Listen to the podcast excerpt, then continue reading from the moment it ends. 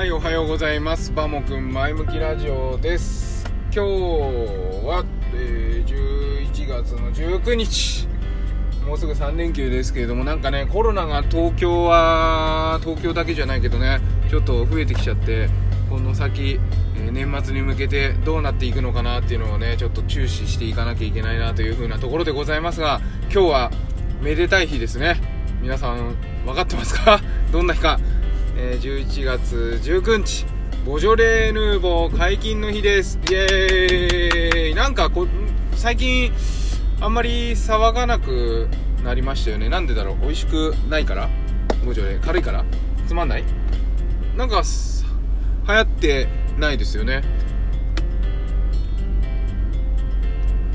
あすいません。ちょっとコーヒー飲んで。そそれでね。今日はボジョレ解禁楽しみ方は今年と去年の飲み飲み比べこれです。あのね結構私はなんかボジョレ好きでなんか今年のワインの味2020年のワインの味っていうのなんか赤ワインが好きなんでね知りたいんですよ。それでボジョレ何本かねえー今年かあ今が年末ぐらいにかけてね買って飲むんですけどとあるソムリエの方あの知り合いというか顔見知りの人がいてそれでねその人が言ってた。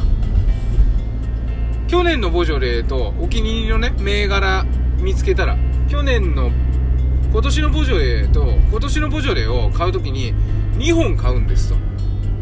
で2本買って1本は取っとくんですよ。で来年今年のと来年のまあ来年になれば去年のと今年のを飲み比べると面白いですよって言われたの。これね面白いでしょ面白いと思いません？ななんか好きなあこれ美味しいな。まあ最初買う時はさ1本じゃん。スーパーとかで。でこれ美味しいなと思ったらまた買うんですよ。それで2本買っといて1本は取っとく。でねあのコルクのところが湿ってればね悪くなんないらしいんですね。別に常温だったら大丈夫ですって。なんか貯蔵するの大変なんでしょって聞いたらいやいやそんなことなくて別にそんな悪くなるもんじゃないから常温だって常温で大丈夫ですよって。であの寒い地方の方とかは寒暖差が激しかったり部屋の中もほら使ってない部屋の中はマイナスになったりするじゃないですか。でそういう時はねあのお布団の中に入れとくといいらしいです。あの戸棚っていうかなんていうの？タンス？タンス中のお布団の間にボジョレをよボジョレワインをね横に突っ込んでおくんだって。そうすると気温の変化がなくてそれで全然大丈夫ですっていう風に言われてね。でお気に入りのワインボジョレがあってそれをね去年のを取っといてあるわけですよ。お布団の中に突っ込んで。それを今年飲んで来年のあ今年と去年と今年のを飲むっていうのが今私の夢なんですがただそのワインが山梨のスーパーもう言っちゃいますけど山梨のひまわり市場っていうスーパーに売っててそれがねいいタイミングでほら週末山梨行ってるんだけど今週3連休で山梨行かないしちょっといいタイミングで買えるか分かんないんだけどまあそれはそれ。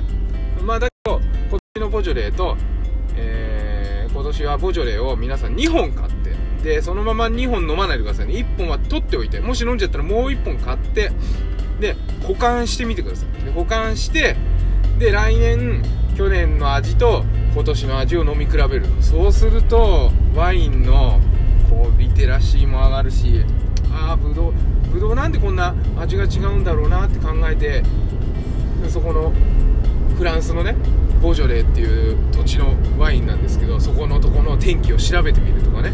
なんかそういうことを考えるととってもね面白いです。あのコロナで世界に旅に行けないけれどもそのフランスの土地の味を日本で味わう。しかも去年の思い出と今年のフレッシュな味と両方楽しむと。